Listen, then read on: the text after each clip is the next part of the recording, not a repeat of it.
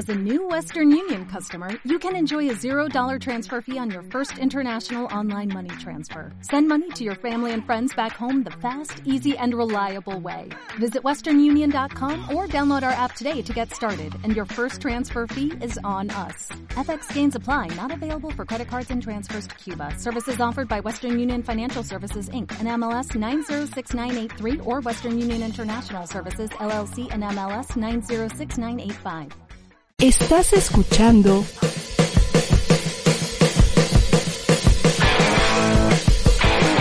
ADR Networks. Seguimos activando tus sentidos. Muy buenas tardes, buenas tardes, qué gusto saludarlos. Ya estamos listos para platicar de los temas deportivos, de los temas de fútbol, particularmente en este día y con algunas novedades que nos sorprenden, ¿verdad? En este 8 de diciembre del 2020, Jesús Juárez está en la producción, todo el equipo les damos la bienvenida, Diego Farel, Miguel España, un servidor. Miguel, buenas tardes, ¿cómo te va? Bien, Lalo, Diego, compañeros, la verdad muy contento de estar aquí y de hablar de varios temas. Un saludo a la audiencia. También falleció a los 66 años Alejandro Sabela, ¿no? Que llevó a la final eh, con Argentina frente a Alemania en Brasil en 2014 y bueno pues este pues está de luto el fútbol internacional.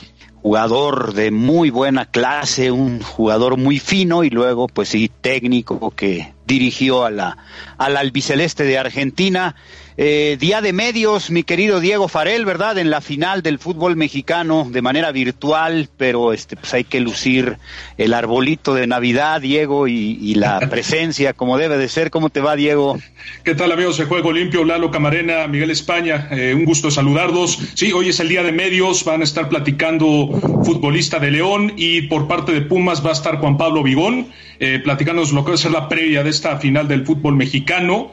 Además, el tema de Julio César Furch, que ya llegó al Atlas. Eh, al Atlas le cae bien este, este atacante de maravilla porque pues, necesitaban un matón dentro del área. Julio César Furch llega y bueno, es un intercambio entre hermanos, Lalo.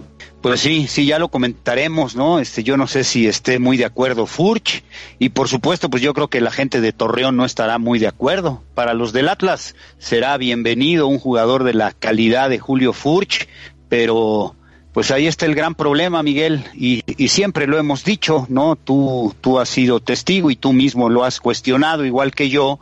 Este, ese es el problema de la multipropiedad, ¿no? Imagínate Julio Furch a la venta, sabría muchos compradores, ¿no? Que estarían interesados en un futbolista muy rentable, en un futbolista muy profesional, con mucho gol, pero pues el problema es que como son hermanos, pues se lo vendo al hermano, como en su momento lo hizo el América con el Necaxa, el Necaxa con el América, como en su momento lo hicieron el Veracruz y el Morelia, como en su momento Pachuca y León, como en su momento, pues todo, todo mundo, ¿no? Y, y, hoy, este, decir, este, eh, griten, eh, pongan el grito en el cielo, por eso siempre ha sucedido, ¿no? Mientras haya multipropiedad, pues esto va a existir, ¿no? Este, pero es como querer justificar antes la multipropiedad y hoy no. Pues, tú no nos dejarás mentir, Miguel, siempre hemos cuestionado la multipropiedad y especialmente por este tipo de temas, ¿no? Si hay un jugador transferible de un club, pues evidentemente si hay compradores potenciales,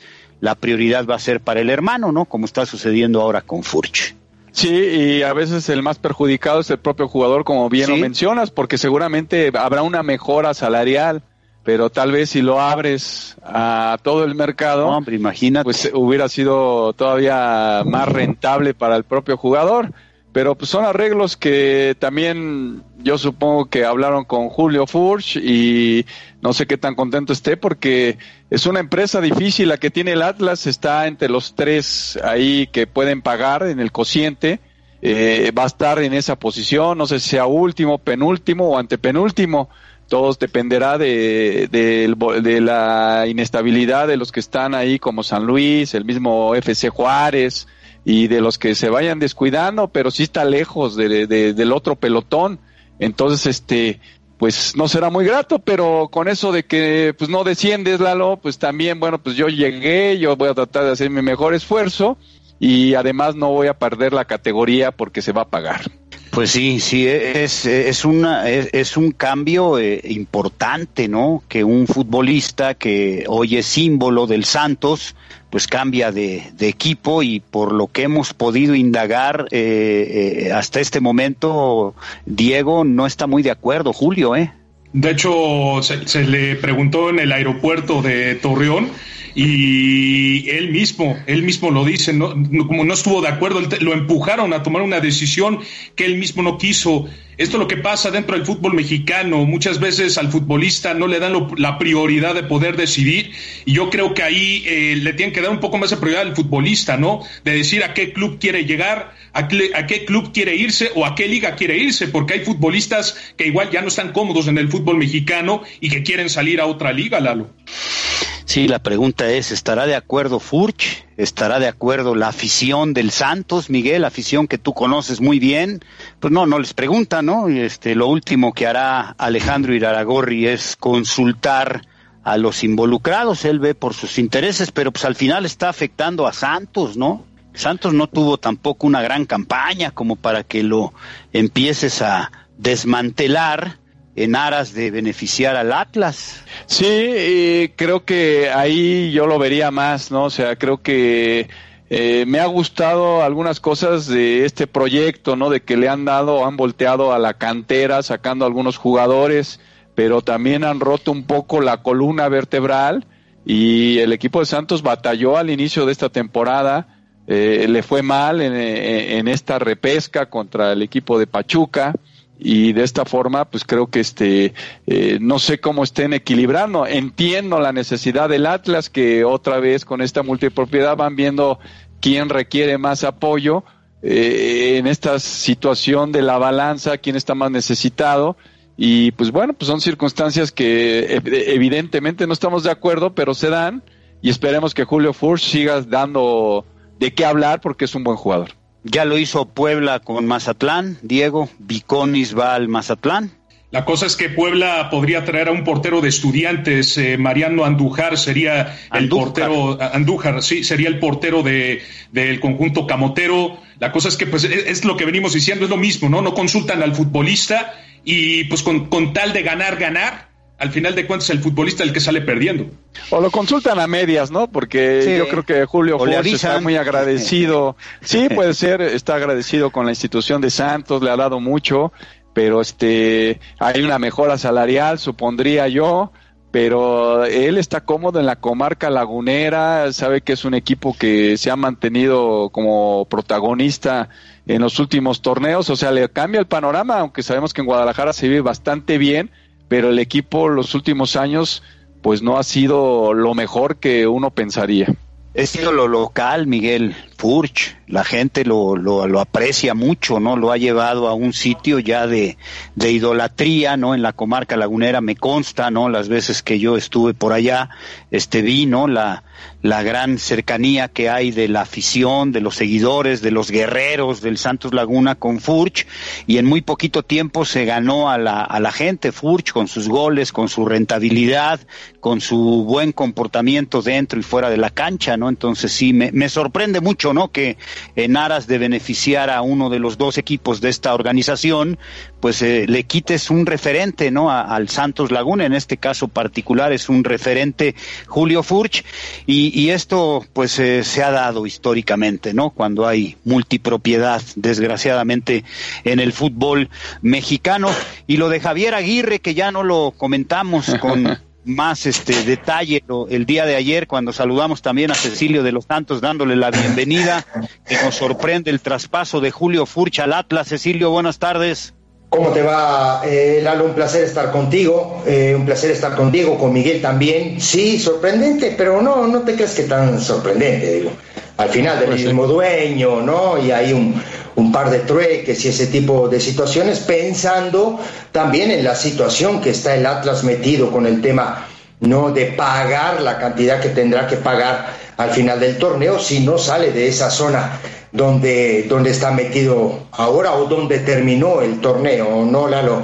No sé lo que, lo que opinen ustedes, pero bueno, hay, hay, hay un montón de, de, aristas en este tema Santos Atlas, ¿no? Pues sí, que ya es la tendencia, siempre ha sido, ¿no? A ti te tocó verlo con América y Necaxa, ¿no? Dábamos el ejemplo de Veracruz y Morelia.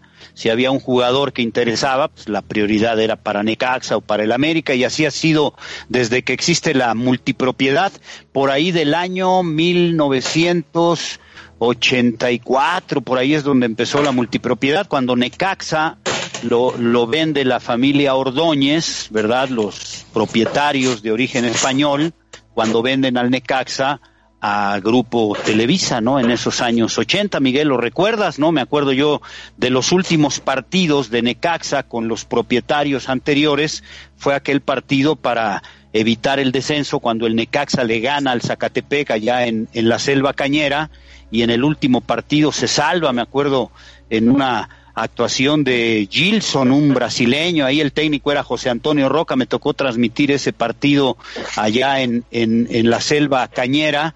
Y bueno, ese día la gente eh, destruyó las tribunas, Miguel, por el coraje, por la tristeza, la frustración de que descendió el Zacatepec, este destruyó las plataformas donde estaban las cámaras de televisión, este, apedrearon el camión del Necaxa, nosotros tuvimos que salir en un camión de la policía, este, tres horas antes después de la conclusión del partido, este, tuvimos que salir este, en un camión de la policía con los jugadores del Necaxa tirados en el piso del autobús, engañando a la gente que pues, era, pensaba era el camión del autobús del, de la policía y al que apedrearon pues, fue el, el, camión del Necaxa, ¿no? Que traía los vidrios oscuros y, y no se veía a los tripulantes, pero pues fue algo terrible, ¿no? Que, que se dio. Entonces fue cuando empezó la multipropiedad, cuando Grupo Televisa compra en ese año del 84, recuerdo muy bien, 84, 85, compra al Necaxa y desde entonces ha sucedido esto, ¿no? Que beneficias en el papel a uno, pero afectas al otro equipo, ¿no? imagínate la baja sensible para Santos, Miguel. Pues sí, ya lo, ya lo decíamos, Lalo, y sí tienes razón de, de ese episodio.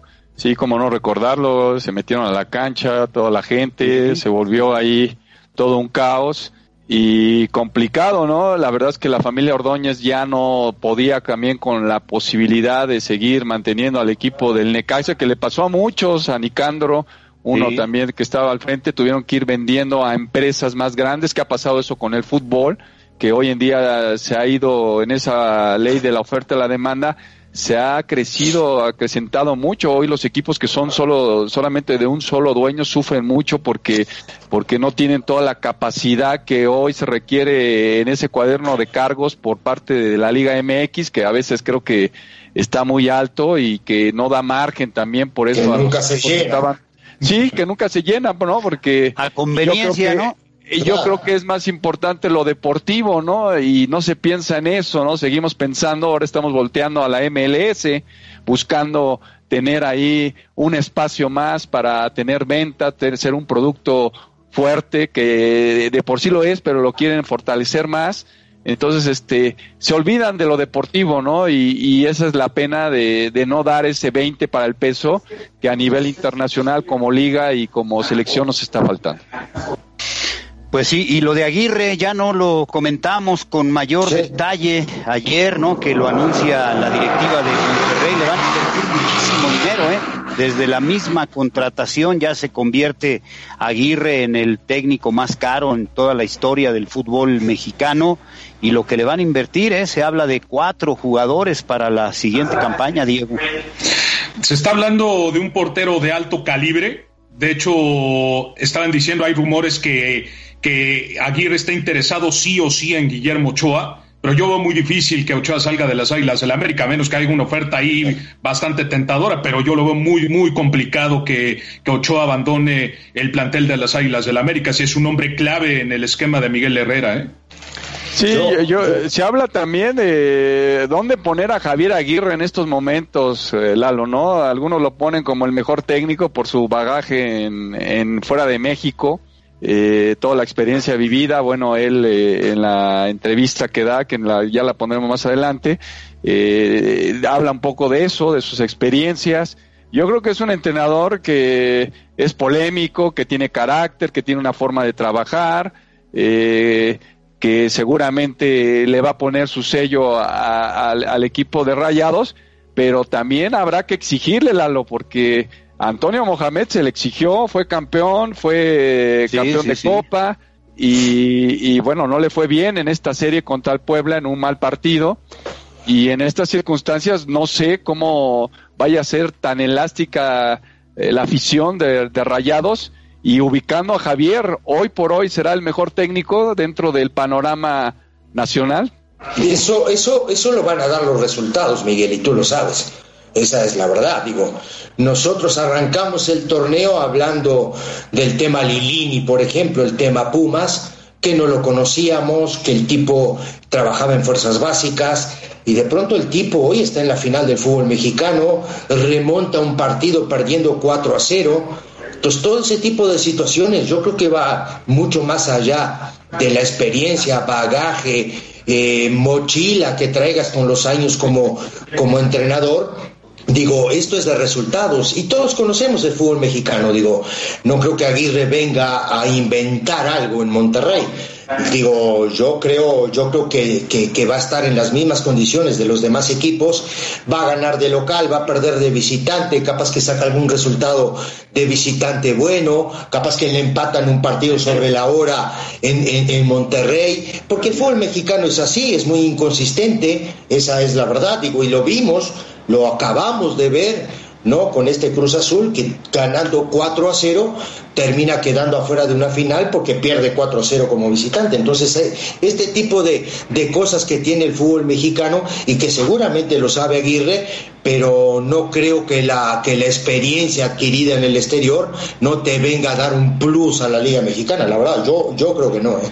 Yo, yo creo que sí, yo creo que sí le ayuda mucho a Javier, ¿no? El conocimiento, el, el saber de otras formas de trabajo, el saber de otras exigencias, ¿no? Que, que son eh, inflexibles, ¿no? Lo que exige el Atlético de Madrid, lo que exige en su momento una selección como la selección japonesa, ¿no? Lo que exige el tener que ganar un torneo y por eso lo echaron a Javier Aguirre cuando ha dirigido selecciones nacionales. Yo, yo creo que sí le va a ayudar y para mí el objetivo de Aguirre es hacer un equipo estable un equipo que rompa eso que dice Cecilio, ¿no? De un Monterrey que va de visita y es un cheque al portador muchas veces, a pesar de tener un gran, un gran plantel. Este, hacer de, de Monterrey eh, lo que hoy está haciendo Nacho Ambriz de León, ¿no? Un equipo, eh, el León sí es imbatible. El León es un equipo imbatible, casi imbatible, ¿no? Ha perdido dos partidos en, en, en, todo el semestre.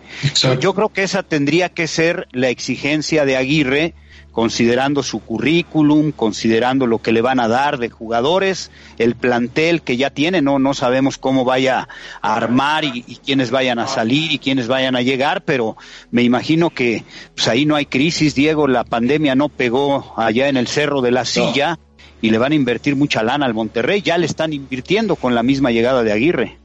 Sí, no, claro, o sea, el traer un entrenador de alto calibre es, eh, mensaje claro de lo que quiere Rayados de Monterrey para el siguiente torneo. Aquí el punto es que él tiene carta abierta para armar el plantel, para que él lo arme, para que no intervenga la directiva. Aquí como yo, y aquí que yo entro con Cecilio, Cecilio no, tiene pero razón. Sí interviene en el... la directiva, ¿eh?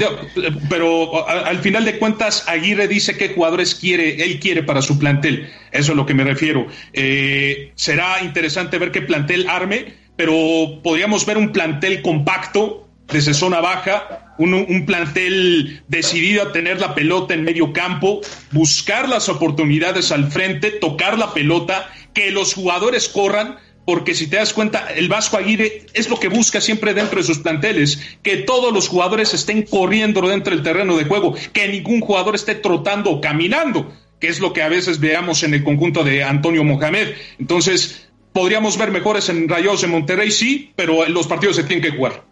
Yo creo que todos los entrenadores buscan eso, este Diego, que los jugadores Correcto. tengan esa, esa ida y vuelta. Claro. eh, yo lo que me parece interesante, yo creo que el equipo de Rayados no tiene mal plantel, no sé no, qué no, movimiento no. vaya a hacer. O sea, pues me es el poco... plantel más caro de México, Miguel. Sí, me llama un poco la atención lo que dice de Memo Ochoa, porque Hugo González, la verdad, está en selección también, ¿no? Entonces, este, eh, no sé, y tiene menor edad, entonces, este, no sé qué tantos movimientos vaya a hacer Javier. Yo no creo que muchos. A mí me parece que el equipo de Rayados tiene un buen plantel, si le falta trabajo, si le falta otras cosas que seguramente no le pudo dar eh, en esta última recta Antonio Mohamed, pero este eh, creo que tiene un reto ahí interesante porque eh, bien o mal, como dice Lalo de visitante, los equipos de Monterrey, mismo Tigres le ha costado. en esa situación de, de que los resultados por ahí no se dan, pero yo creo que ha conseguido títulos, lo ha conseguido también Tigres y tiene también esa vara eh, Javier desde un inicio. Totalmente, pero sí va a haber cambios, ¿eh, Miguel? Van a salir algunos que se considera ya cumplieron su ciclo y, no te extrañe que vengan jugadores de, alto precio, ¿eh? Porque Aguirre evidentemente pues llega para establecer condiciones. Por ejemplo, eh, sé que ya dijo necesitamos un portero y entonces tarea de Duilio Davino buscar ese portero y, Javier Aguirre que le ponga la palomita, ¿no? De aceptado. Javier Aguirre no los va a contratar directamente, ni va a decir tráiganme a tal o a cual. Él va a decir yo quiero en esta posición y le pondrán una baraja de tres o cuatro opciones y entonces él decidirá de común acuerdo con la directiva Así es como está trabajando Duilio Davino con el equipo de, Rayados y veremos, ¿no? Pero, pero si hoy es el plantel más caro o uno de los más caros, Cecilio, imagínate con lo que va a llegar, ¿eh? No sé, estoy, estoy de acuerdo con, ustedes en el sentido de que por supuesto es la plantilla más cara. Eh, junto, si empiezas a juntar la, plantilla de Cruz Azul, la plantilla de Tigres, hay, hay equipos que, tienen plantillas eh, pesadas dentro del digo yo a donde voy yo Lalo es digo esto es eh, eh, el fútbol mexicano es inconsistente y Aguirre se tendrá que acostumbrar al fútbol mexicano. Aguirre viene del fútbol europeo de muchos de muchos años, viene de la selección japonesa, creo que estuvo allá este no sé, por África, también por, eh, por, por, un montón de lados, ¿no? por Egipto, ¿no? Digo, yo, yo lo que digo es acostumbrarse a esto, a lo que hay hoy. Él viene de, de la verdad, digo, le, le, dieron las gracias en España, porque la verdad, digo, el equipo descendió. Entonces digo, esa exigencia que tú hablas, Lalo, que a mí me encanta, porque es la exigencia que todos los entrenadores quieren, ¿no? De un plantel eh, eh, profesional, de, un plantel que adentro de la cancha deje todo, que no pare de correr, como dice eh, Diego Farel. Digo, todos los entrenadores quieren que los equipos corran y, no dejen de correr, ningún jugador ande caminando en la cancha. Ya, jugador hoy que camina en la cancha no puede jugar. Esa es la verdad. Ahora yo hablo de cómo, ¿no? Con toda esa experiencia que tiene Aguirre, va ¿no? a estabilizar este equipo, a hacerse ¿no? imbatible como local y ir a buscar resultados de visitante. Entonces creo que por ahí viene, viene un poco el cuestionamiento mío, Lalo, eh, ojo, cuestionamiento. Digo, capaz que uno de afuera, digo, siempre habla como que, que, ¿no? que tiene la solución. Hay que ver, y los partidos, como dice Diego, hay que jugarlos, ¿no? Pues sí, pero tiene currículum, Javier, y eso te ayuda mucho. Tiene buen manejo de vestidor, tiene carácter. Este, hoy se adapta rápido. Se adapta, pone condiciones. Este, yo te aseguro que que no le van a traer este cualquier refuerzo, ¿no? Será un refuerzo de, de, alta calidad y yo me imagino conociendo a Javier, ¿no? Lo conocemos desde que empezó en América, ¿no? Desde que jugó en el Morelos de la segunda división, que era filial del América, Miguel lo conoció muy bien también en selección nacional. Eh, yo el Aguirre que conozco en Estados Unidos jugó por supuesto en el Aztecas de Los Ángeles. Eh, ese Javier Aguirre que yo conozco me deja la impresión de que no va a ser conformista y de que no va a lucrar eh, con, con, la, con la imagen del técnico que ha dirigido fuera, dos veces mundialista, y poner en riesgo su prestigio. O sea, yo creo que va a poner condiciones, va a armar bien su equipo y se atiene a las consecuencias, ¿no? Si te arman bien un equipo, pues tienes que estar arriba y ahí sí coincido con Cecilio, ¿no? Este sería un fracaso si si Monterrey cae en la misma irregularidad que tiene el fútbol mexicano. O sea, eh, eh, el hecho de traer a Aguirre y lo que va a pedir Javier Aguirre, no solo en lo económico, sino en la estructura del equipo, Miguel, me parece que le pone todavía la vara más alta, ¿eh? Sí, y lo sabe Javier, ¿eh? Él estaba renuente a querer venir, ¿no? Porque sabía que eh, lo que había estado allá eh, fuera de México de alguna manera aplicarlo, como dice bien Cecilio, pues este, eh, el fútbol es así, el último resultado siempre es el que cuenta, ¿no? Y si las cosas no se van dando en, ahí con el rey, la gente lo aguantará un poquito, pero después también lo van a apretar, ¿no? Pero eso también lo sabe Javier y, y en eso sí creo que estoy de acuerdo contigo, es un tipo frontal, es un tipo que me parece que es de una sola pieza porque así eh, yo lo tengo considerado y, en esa medida va a actuar, ¿no? Ahora, eh, el fútbol mexicano, lo sabemos, no es fácil, estos torneos cortos no te dan tiempo, todo es inmediatez, todo es este sacar resultado rápido y por eso él tiene de alguna manera que ponerse rápido a ver qué es lo que quiere, por dónde va a actuar porque además no tiene tanta oportunidad, Lalo, porque ya en enero empieza el torneo. Sí, frontal siempre Javier Aguirre, ¿no? Este directo, derecho. Es el único técnico que yo he escuchado después de un fracaso mundialista en decir me equivoqué. Me equivoqué en sacar a Ramoncito y en meter al matador en aquel mundial, ¿no? Donde lo elimina Estados Unidos. Eh, es de los pocos técnicos que yo he visto que tienen una autocrítica auténtica, un líder, ¿no? Un líder no solo dentro, sino también fuera de la cancha. Y te diría yo algo más, Diego, ¿eh? Hasta está en riesgo la chamba de Duilio Davino, ¿eh? Si este proyecto de Aguirre no funciona, hasta Duilio sale raspado, ¿eh? Por eso se está jugando. Ahorita con este, con esta contratación se está jugando el todo por el todo, Julio Davino. Está jugando el cuello y los resultados tienen que llegar inmediatamente. Por eso traer el, traer un, técnico del calibre como Miguel Aguirre te da a entender que Rayados, Javier, Javier Aguirre, eh, eso te da a entender que no, no, no, no bromea Rayados, eh. va, va, va, va, a tratar de buscar, va a buscar el, el, el, el campeonato, el clausura 2021. O sea, esta es la obligación. Tiene dos partidos. Hablando de todo esto, Miguel, y tú lo sabes, Lalo llegó, los dos partidos que juega o el, partido que le toca jugar contra Tigres en Monterrey lo tiene que ganar o ganar, ¿eh? Claro. Porque ese es un parteaguas. Pues el clásico en Monterrey, tú lo sabes, Lalo, y tú lo sabes, Miguel, y ustedes lo saben, que eso eh, no lo puedes perder. Ese, ese partido te marca tu carrera en Monterrey. Esa es la verdad. Sí, y pero, ahorita pero no se va a reducir a ganar solo el clásico como no, algún claro.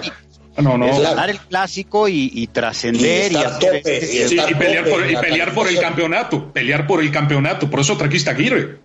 No, él habló que tiene que estar eh, en la liguilla y que tiene que pelear por el campeonato, que tiene que estar cuando menos en los cuatro primeros, ¿no? En esas circunstancias de lo que es la liguilla. Y, y, yo creo que eh, él, lo sabe claro, lo tiene claro y es un tipo que se adapta, que, que, que, que tiene que ponerse inmediatamente a empaparse de, de, lo que es rayados. Y es una apuesta, ¿no? Es una apuesta que me parece interesante, que es costosa. Está del otro lado el equipo de Tigres, que están ya llegando a un arreglo con el Tuca y veremos qué es lo que también eh, Tigres va no te creo que, Tigres no se va a armar. Tigres, Tigres, Miguel. Pues es que hablábamos, hablábamos de Miguel Herrera. Miguel Herrera ya, lo poníamos que podía salir. Está ahorita lo de Siboldi, de que si sale o se queda. Mucha gente después del resultado ya lo querían fuera. Ahorita está, creo que ya después de, ya más fríamente eh, las cosas, pues ya creo que la balanza pues está ahí poniendo para que a lo mejor continúe, pero ya se habla de Antonio Mohamed, ya se habla de Matías Almeida, no sé si sean los propios promotores, pero este los focos están ahorita hacia Nuevo León. Yo, pero lo, que, sabemos de, de, Cruz Azul es que está a prueba la, la permanencia de, de Ciboldi. ¿eh? Creo que la condición es ganar con CACAF. Si no gana con CACAF, aparentemente no seguiría y creo que sería lo mismo con Miguel Herrera, ¿eh? que hay algunos detalles que aparentemente no han agradado a los que mandan en, en el equipo del América. Lo que pasa es que hay gente ahí que se metió recientemente, un, un hombre que estaba ahí en temas de administración, era un contador y ahora es parte del equipo de fútbol de ahí de Televisa y ahora toma muchas decisiones, ¿no? Sin conocer tanto. Entonces sí veo que, que no, yo no aseguraría la permanencia de los dos ¿eh? para el inicio del campeonato. O tendrían este el señalamiento de que están en cuenta de tres y dos y no es béisbol, Cecilio. Oye, perdón Lalo, porque se me, se me cruzó algo por aquí. pero no escuché bien. Hay una persona en Televisa que es la que toma las decisiones, eso es lo que estabas comentando. Ahorita te digo el nombre, es parte del comité de fútbol y es el que el que manda prácticamente. Pero sí es, es gente de fútbol o es gente no, de, No, no, estaba en, era el contador, administración, algo así. Pues como ah. Culebro en el América, pues igual, o como John de Luisa, pues si John de Luisa tampoco es gente del fútbol, ¿no? Se metió ahí, pues lo metieron como administradores, ¿no?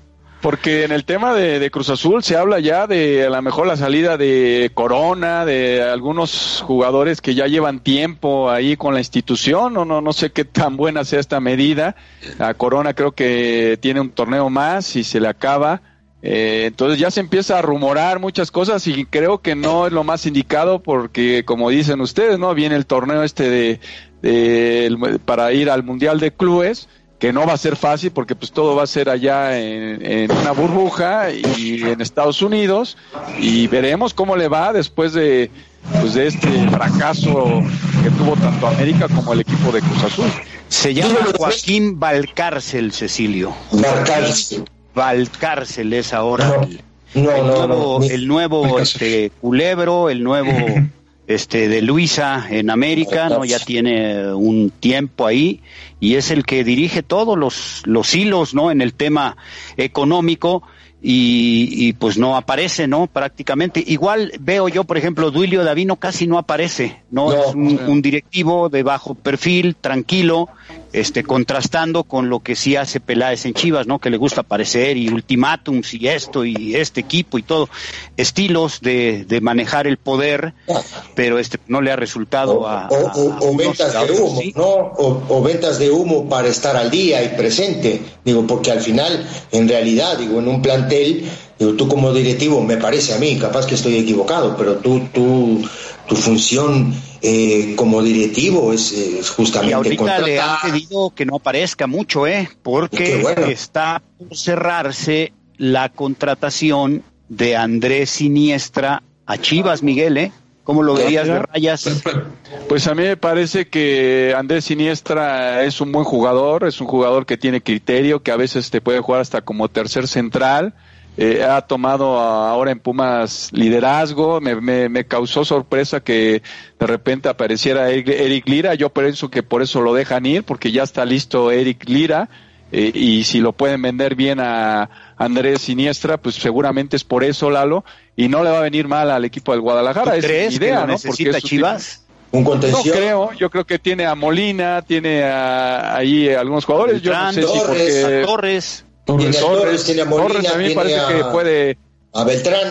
Ahora, ahora en este, en este, en este sale, movimiento... bueno, sale el gallito también, ¿no? En no, este el gallo está separado. Sí, por eso, este pero saldrá en este, yo creo que tratarán de colocarlo, ¿no? Para tres vas a tener, Iniestra, el Nene Beltrán, Molina y cuarto, el, tema de, pues, de, del Chavo Torres. de Guadalajara, me parecen demasiados ahí, ¿no? Lo, lo, que me queda claro es que no le gusta a Bucetich eh, Beltrán, ¿eh? No, me parece que no. Ahora, eh, hablando, hablando, hablando del tema Iniestra, eh, te digo, un tipo sumamente profesional, ¿eh? Miguel, yo lo he visto en el, en el Azuriano el, el tiempo de que de que digo no teníamos la, la, pandemia que no hemos tocado y no hemos metido el dedo en esa en esa llaga pero antes de que arrancara la antes de que arrancara la pandemia este eh, el tipo sumamente profesional cuando cuando el equipo no está jugando cuando tiene no sé juega viernes el tipo está en el club estirando ahí con Cesarín el preparador bueno uno de los entrenadores de ahí tipo muy bien la verdad y te da gusto porque digo ahí es donde tú te das cuenta de que es un tipo que quiere crecer que es un tipo profesional y que es un tipo que, que, está 24 horas metido en, en su profesión la verdad a mí me da mucho gusto pero digo ya después si va a Chivas, si va a encajar en Chivas, digo, va a tener que competir. Hay que ver un montón de situaciones, hay que ver si Beltrán se queda también, Lalo, ¿no? Digo, porque se hablaba mucho de que Beltrán se podía ir de Chivas, entonces hay todas esas, esas situaciones. Lo que sí te quería comentar y, no terminé es que qué bueno que le callaron la boca a este payaso, digo, porque al final del día es un payaso, ¿no? Digo que habla, habla para, para, para que toda la gente lo vea y, y, este, y venda humo, Digo, pero son formas, ¿no, Cecilio? son formas de cada quien. Pero, pero, pero, Miguel, los, directivos están para, para dirigir, no para, para las cámaras, me parece a mí. Digo, yo, yo tengo ese, ese punto de vista. el, el, el, gran problema con ese excesivo protagonismo de Peláez es que es rehén de sus propias palabras, ¿no? Claro. O sea, todo lo que ha dicho no lo ha cumplido y es que a la gente se le olvida, ¿eh? Pero hace un año quedó fuera de la Copa, Miguel lo eliminó un equipo de liga de ascenso de la Copa, o, parece que a mucha gente ya se le olvidó, primer gran fracaso. Y luego, este, pues no, no se habla de títulos porque pues no ha ganado títulos, ya no, es decir, creo que ese protagonismo en exceso que yo coincido debiera ser más prudente, ¿no? Este, porque pues da la impresión que no sabe dónde está parado. Dejó un equipo encendido en problemas, en llamas, un equipo indisciplinado, un equipo este con dificultades, ¿no? En lo más elemental que es la conducta interna, un equipo diezmado y, y no resolvió absolutamente nada hasta hace cuatro semanas que se determinó. Sí, al, final ajustó, ajustó y bueno, entró también a Mauri eh, Vergara, entró, pero sí creo, yo estoy de acuerdo, ¿no? A mí me parece que de tanto aparecer eh, frente a las cámaras no es lo mejor, no es lo mejor. O sea, los protagonistas están en la cancha siempre. Claro, claro. Y, de esa forma tratar de, y lo que prometió, pues no lo ha cumplido, Miguel. Esa es la eh, verdad. Cabalmente no. Yo creo que el equipo mejoró, calificó, pero mejoró. tenía varios torneos sin calificar. Pero mejoró gracias a pues, al técnico y a lo que quedó del pero él trajo al técnico, trajo al técnico al final de cuentas, ¿no? O sea, eh, cabalmente él dijo que iba a ir por títulos, que aquí se iban a hablar de títulos y, que se iban a olvidar del cociente. Pues el cociente sigue, no está comprometido en este llevar el Atlas y mérito de pero está cerca llevar a Musetich me parece que tiene mucho mérito, pero este a ver dónde están los refuerzos. Madueña no juega. Este el otro central que llevó de, de Necaxa, Alexis Peña. Alexis Peña borrado. Está fuera. No está fuera, es de los indisciplinados. El Gallo está fuera de los indisciplinados. El Chicote este pues, jugó bien tres partidos de liguilla y nada más. Y el Canelo Angulo este pues no marcó diferencia. Y Macías que lo trajeron Para mí fue el mejor no lo, los refuerzos Angulo creo que dentro de lo que cabe creo, que, es mejorcillo no Antuna y sí bueno Antuna y luego venía el eh, Angulo no que bueno sin ser este todavía jugadores por ejemplo en el caso de Angulo no fue titular indiscutible no salía y entraba y, yo sigo pensando que es un equipo prospecto, ¿no? Que, que, que, lo dijo Víctor Manuel Ucetich, a este equipo hay que meterle todavía más, ¿no? Pues yo no sé este qué vaya a pasar, si hay el dinero, si, si pues de lo, que vendan, lo que vendan, lo que decía Diego, ¿no? Se va el gallo, se este, van a tratar de negociar a la Chofis, que me sorprende, me lo quiere Tomás Boy en, en Mazatlán y cuidado, en Mazatlán hay mucha fiesta y más en carnaval, aunque ahora se va a suspender, pero este pues, lo quieren, entonces de ahí de esa lana pues va a buscar refuerzos, pero te aseguro y lo sé de muy buena fuente, por lo menos llegan tres a Chivas, ¿eh? Pues por lo menos con eso es lo que yo pensaría. Pero por ejemplo, Miguel, por ejemplo, aquí con el con el tema de, de, de Chivas sucede un aspecto importante, o sea, Ricardo Peláez además de demostrarlo con las palabras, yo creo que los hechos tienen que hablar dentro del campo de juego. Entonces, las palabras salieron sobrando. Los hechos no se demostraron dentro del terreno de juego. Ok, pasaste a liguilla, pero hoy para Chivas la liguilla no es suficiente. El campeonato es lo que busca el conjunto rojiblanco y es lo que dijo Ricardo Peláez en una conferencia de prensa cuando fue presentado como director deportivo. Pues sí, te haces esclavo de tus palabras, ¿no, Miguel? Si prometes, pues está ahí, ¿no? Y quedas en deuda si no, si no cumples. Vamos a oír parte de, de, este discurso de Javier Aguirre en redes. Muy interesante, la verdad lo hicieron bien la gente de medios de Monterrey, ¿no? En esta presentación virtual del Vasco Aguirre. Vamos a ver este, este momento ayer cuando lo dio a conocer en redes sociales Rayados de Monterrey. Javier Aguirre. Hola amigos, soy Javier Aguirre, soy Rayado y arriba al Monterrey. Efectivamente, bien dices, fueron casi 20 años fuera y qué mejor que llegar de vuelta a mi país y a una gran institución como es eh, Rayos de Monterrey. Me ofrece todas las posibilidades de seguir creciendo. ¿Qué aprendes fuera? A valorar lo que tienes dentro, entrenar con con climas adversos, eh, me refiero meteorológicamente hablando, con nieve, con, con esas eh, nevadas terribles en Zaragoza, en Pamplona. Trabajar con traductores no es nada fácil en el mundo árabe. ¿Qué he aprendido? Pues eso, la capacidad de adaptación, la rapidez de la misma. Eh, ya te digo, la principal lección que yo creo que terminas aprendiendo es valorar lo, como mexicano lo que tienes. Tenemos un gran país, un gran país. Soy un cuate que, que tuve la oportunidad de tener una familia trabajadora. Soy un tipo normal, normal al que hago cola en el banco para pagar la, la hipoteca o soy una persona como cualquier otra. Eh, como profesional eh, sí he sido un poco aventurero, mucho diría yo, y, me fui. Entonces, aventurero digo yo. Ya una vez estoy instalado, donde sea, me da igual. Eh, me gusta mucho el trabajo, me gusta mucho estar en la cancha, me gusta mucho exigir al jugador, me gusta mucho, soy un tipo que hablo mucho, hablo mucho, veo mucho a los ojos, intento ser transparente, franco, prefiero que te diga la verdad en ese instante y no darte 20 mentiras que al final no sirven para nada. En cuanto a relaciones humanas, dudo mucho que algún jugador o alguno que haya compartido vestuario, vestidor conmigo, diga que, que yo no le fui leal, que yo no le fui fiel o que yo le mentí. Pues mira, primero, sin lugar a dudas, volver a mi país, volver con los míos. Me hace falta ese cobijo, esa, pues esa carnita asada con los amigos, esa cervecita, hablar el mismo idioma.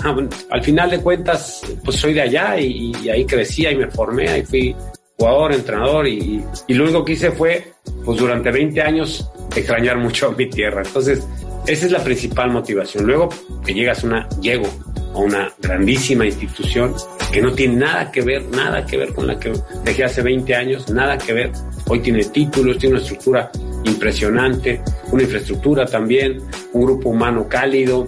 Conozco desde hace muchísimos años a, a, a y siempre ha habido una cordialidad y un respeto y esa es mi principal motivación, volver con mi gente. ¿Cómo se percibe? Pues como un equipo pujante de este nuevo, de este nuevo del siglo XXI, los títulos así lo hablan los, los últimos años, un crecimiento impresionante, una velocidad de, de crucero y, y, sobre todo el ambiente, el ambiente que genera de, de familiar, ¿sabes?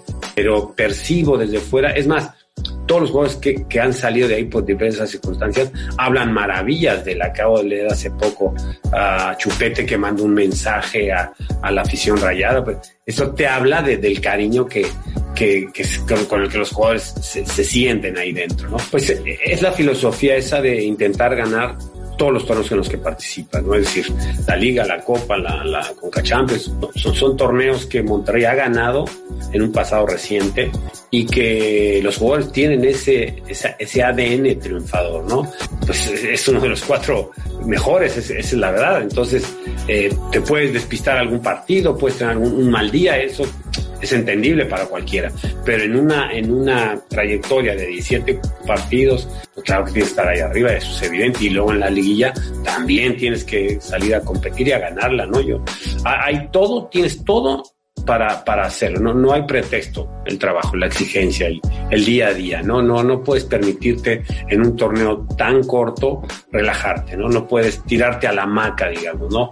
Uno dice, no, en mi zona de confort, no, no hay zona de confort, aquí no hay zona de confort, aquí es, son cuatro o cinco meses intensos, y luego ya veremos qué, qué, sucede y qué trofeo levantaste o qué, qué hiciste o qué dejaste de hacer. Después un enorme respeto a, a la afición, enorme respeto a, por supuesto, a la institución y un enorme respeto, por supuesto, al colectivo arbitral, a los medios de comunicación y a las instituciones, la Liga, la Liga de México. Impresionante.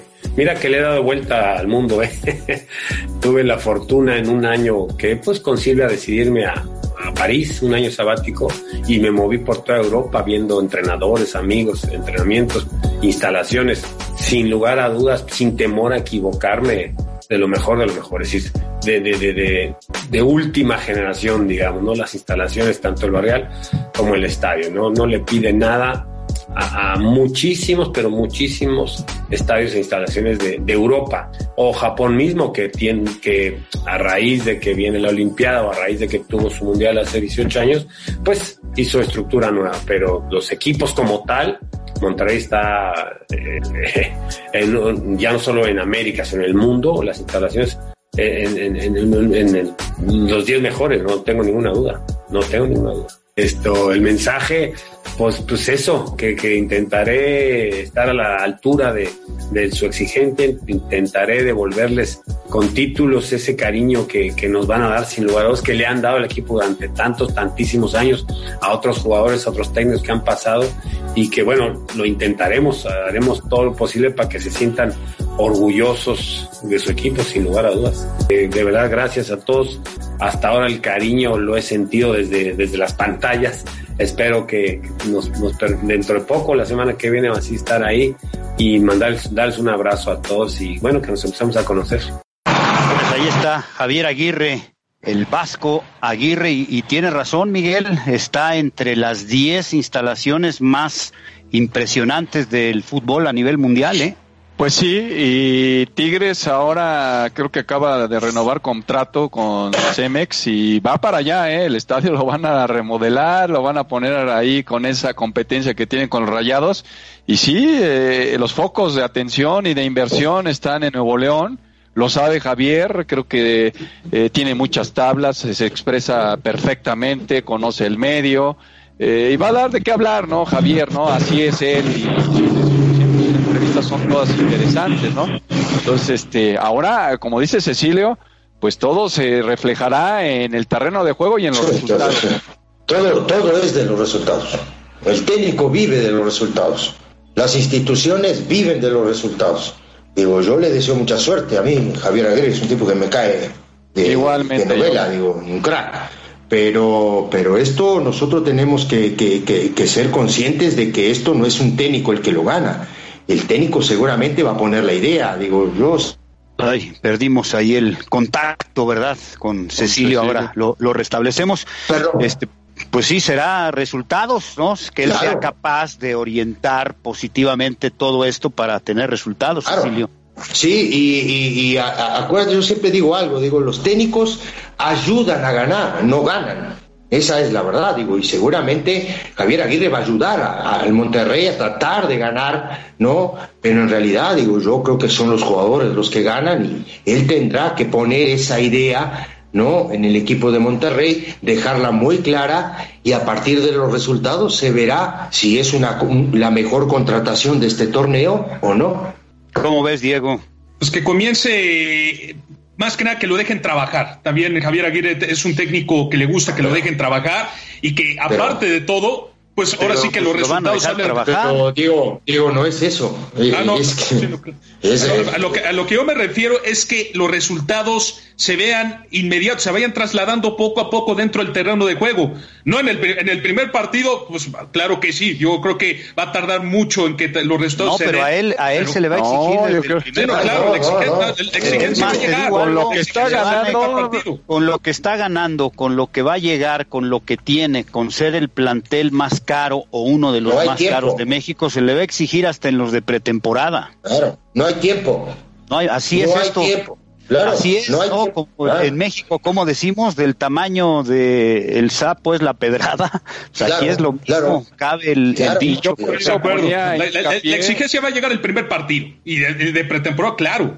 Y bueno, por eso yo ponía, ponía, subrayaba eso, ¿no? Porque está a la No vuelta ya los, los, los partidos, o sea, no, no va a tener mucho tiempo de examinar, sino ya debió de haber hecho toda esa tarea y buscar ya moverse y meterle y, y y buscar que el equipo ya eh, incluso esté entrenando.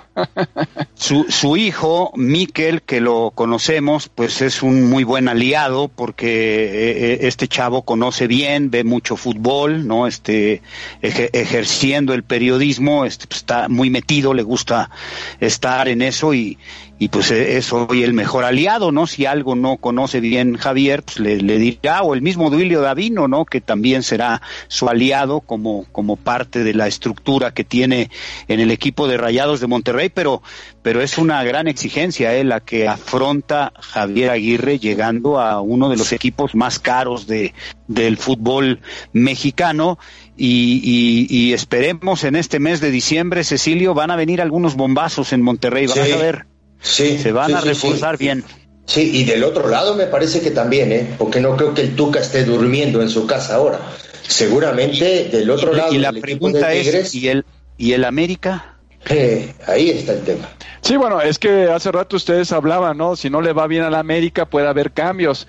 ¿Quién puede llegar a la América? ¿Quién puede llegar a Cruz Azul si también no le va bien en, en este torneo, ¿no? Entonces, este, son situaciones que yo no sé eh, cómo se estén manejando, si ya tengan plan, plan B o cosas de esas que, que, que, que los directivos van de alguna manera estudiando pero no, no, no es tan sencillo también la salida de Miguel o del mismo Robert Dante Siboldi. Entonces, este, son situaciones que en este final, como lo dices bien, Lalo, vamos a ver qué jugadores llegan, quiénes se van. Del mismo Tigres, ya se decía, ya lo querían en Toluca, por ejemplo, que regresara también Leo Fernández a Toluca, lo, por ahí de, de, la misma directiva, ahí con Ciña, con, con todos los que han entrado ahora, ¿no? Entonces, este, eh, yo creo que va a haber varios cambios en este invierno. Pues a ver, a ver cómo se mueve el mercado hoy por lo pronto, pues lo más impactante es lo de Julio Furch, ¿verdad? Al Atlas de, de Guadalajara. Y también me sorprendió muchísimo saber que en la más reciente reunión que se dio de, de dueños, ¿no? Esta semana, pues nadie de Cruz Azul, Miguel, ausente Cruz Azul, ¿qué pasó? De mal en peor pues Cruz Azul. Pues yo, yo siempre he dicho eso, ¿no? Yo lo, lo que he visto de Cruz Azul, que esto de los directivos peleándose entre ellos nunca ha beneficiado, que ya lleva mucho tiempo, que en muchos momentos yo creo que ha permeado hacia los propios jugadores, porque unos traen a unos jugadores, otros a otros, eso no es sano. Y, y pues sí, bueno, sabemos toda esta problemática que se está viviendo fuera de cancha y que independientemente de eso parecía que no iba a sigue siendo pero el dueño sigue siendo eh, Billy Álvarez. pues es que ya no sabemos. Y Billy Álvarez, sí, pero, pero Billy Álvarez no está. Pero, Billy pero no, ya no, ya están los nuevos, ya están los disidentes, como le llaman, no, seguro. ¿A, dónde le, ¿A nombre de quién llegan las cartas eh, a Cruz Azul? Llegan a nombre para, de Para la liga. Pues no, para, para Cruz Azul, ¿no? Cementos Cruz Azul, es la, está como... No, no, pero, pero me refiero a la liga, que la liga pues no hace nada, ¿verdad? Porque pues, es un socio Cruz Azul. Para la liga este sigue siendo Billy Álvarez. Si tú revisas para la liga, pero no es así. ahí, está, el nombre de Billy Álvarez. Por eso, pero, pero eso no es real. Billy Álvarez es un prófugo de la justicia, o sea, tan claro como eso. Y, los que manejan son los que tomaron el poder, los que han ido a la cooperativa, los que han ido a la Noria, los que ya están con el control y que permitieron o aceptaron que siga Ordiales, pero te diría yo que, que tampoco tiene segura su permanencia Ordiales, ¿eh? Yo creo que nadie, en Cruz Azul nadie. Nadie. El problema, de este yo este, creo que sí, que está nadie, ¿eh? No, pero además en lo administrativo, con tanta turbulencia, este, pues no sabemos cómo vaya a quedar esto y, la liga no ha hecho nada, ¿eh? Por eso llega este hombre Miquel Arreola a la liga para eh, eh, el objetivo de Miquel Arreola más que futbolístico no no no vamos a esperar que diga este vamos a reducir extranjeros, este vamos a hacer un proyecto. No, no, no, no, él no le importa lo futbolístico porque no sabe además, él va al tema dinero financiamiento, este, eh, equipos que sean transparentes, porque pues, los está persiguiendo la, los está persiguiendo la unidad de inteligencia financiera a los equipos de fútbol. Muchos no pagaban impuestos, estaba las transacciones, todo muy turbio ahí. Entonces, eso es lo que va a hacer este hombre que me dicen hizo muy buen trabajo en el Instituto Mexicano del Seguro Social en estos temas, porque pues, él no es médico, ¿verdad? En temas de administración lo hizo muy bien, pero este pues eh, la liga en lo futbolístico seguirá careciendo, ¿eh, Cecilio? y, pensemos en y, y, si hay una religuilla y, y, superliguilla y como le quieran poner para sacar dinero, la va a inventar este señor. Sí, sí, una, una superliguilla, un, no, no, una, eh, todo ese tipo de situación hay que esperarse, hay que esperarse justamente eso. como dicen. Claro, porque, digo, yo los otros días ah, eh, subí un tuit y, mucha gente se, se, enojó, pero digo, en, los mejores 45 minutos de esta paupérrima liga la, la, la jugaron en Ceú, Pumas y, Cruz Azul. Esa es la verdad, digo, porque fue de lo más emocionante, ¿no? Porque después, digo, si tú ves a, León Chivas, sabías que el lugar uno contra el lugar ocho, ¿no? Seguramente iba a ganar el equipo de León. Entonces, como ese tipo de situaciones dices, bueno, es paupérrimo, es triste. lo, lo, malo es que futbolísticamente nos esperamos muy poco, ¿no? Y también lo del caso de Bonilla ahora es enfocarse a la MLS, ¿no? Y al el, eh, esa es a Estados Unidos, ¿no? O sea, volvemos otra vez a, lo mismo de, ver lo que ustedes están diciendo, ¿no? Eh, los aspectos económicos que son importantes, por supuesto, ¿no? Pero también tienen que ir de la mano de lo deportivo, de muchas cosas que seguimos teniendo desde hace muchos años y que seguimos con esa cantaleta y que hay que modificar, que hay que ver hacia las canteras, que hay que ver muchas cosas, pero que se hacen muy pocas modificaciones, ¿no? Y voltear a lo que han hecho otros modelos como Alemania, que poniendo los comparativos a veces son bien complicados, porque Alemania hizo un proyecto a largo plazo, y ahí está Colombia y lo que hace Uruguay. Entonces, este, no sé, eh, como que esos temas no se tocan tanto y volvemos a, en ese círculo de volver a cosas que, que, no están funcionando en lo deportivo. Pues dinero, más dinero y más dinero es lo que van a buscar y lo de Bonilla y lo podemos profundizar mañana es un exilio, lo exilian, ¿verdad? Este se va del país, ya no lo queremos aquí pero pues disfrazado con este argumento. Yo quiero ver cómo va a negociar el señor Bonilla este cosas que son innegociables en el fútbol internacional. Dice que quiere que México regrese de inmediato a la Copa Libertadores. Imagínate nada más. Eso